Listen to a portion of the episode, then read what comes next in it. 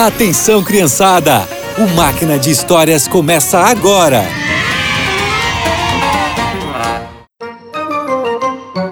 Olá, crianças! A história de hoje é sobre uma mulher que liderou os israelitas.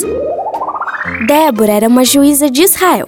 Todos os dias ela ficava sentada debaixo de uma palmeira. Era ali que Débora atendia o povo. Quando alguém tinha algum problema, e até ela para encontrar uma solução. Oi, Débora, você pode me ajudar? Claro, senta aqui. Me conta o que aconteceu. Débora sempre escutava o povo com carinho e ajudava da melhor forma que podia. Espero ter te ajudado. Ajudou sim, muito obrigada, Débora. Acontece que os israelitas estavam aflitos e cheios de medo pois um exército inimigo estava ameaçando guerrear contra Israel. O que será de nós, Débora?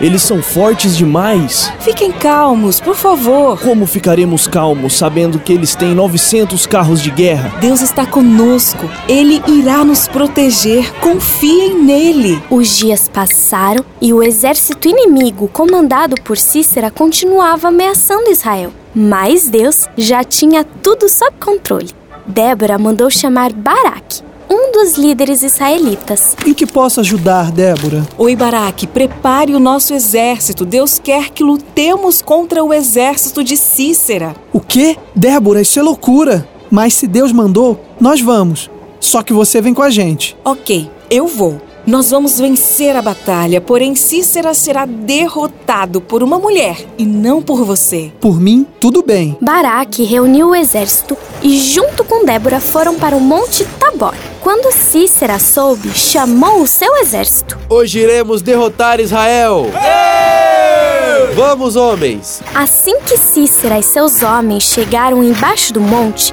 Deus fez com que houvesse uma grande confusão no meio do exército inimigo. Nesse momento, Débora deu a ordem. É agora, nós iremos descer.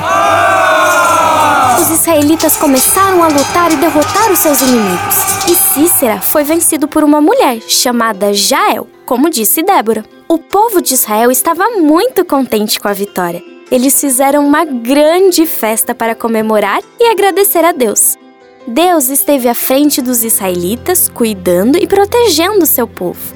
Nunca se esqueça e confie que Ele está à frente de tudo na nossa vida. E por hoje é só. Que você tenha um excelente dia e nos encontramos no próximo Máquina de Histórias.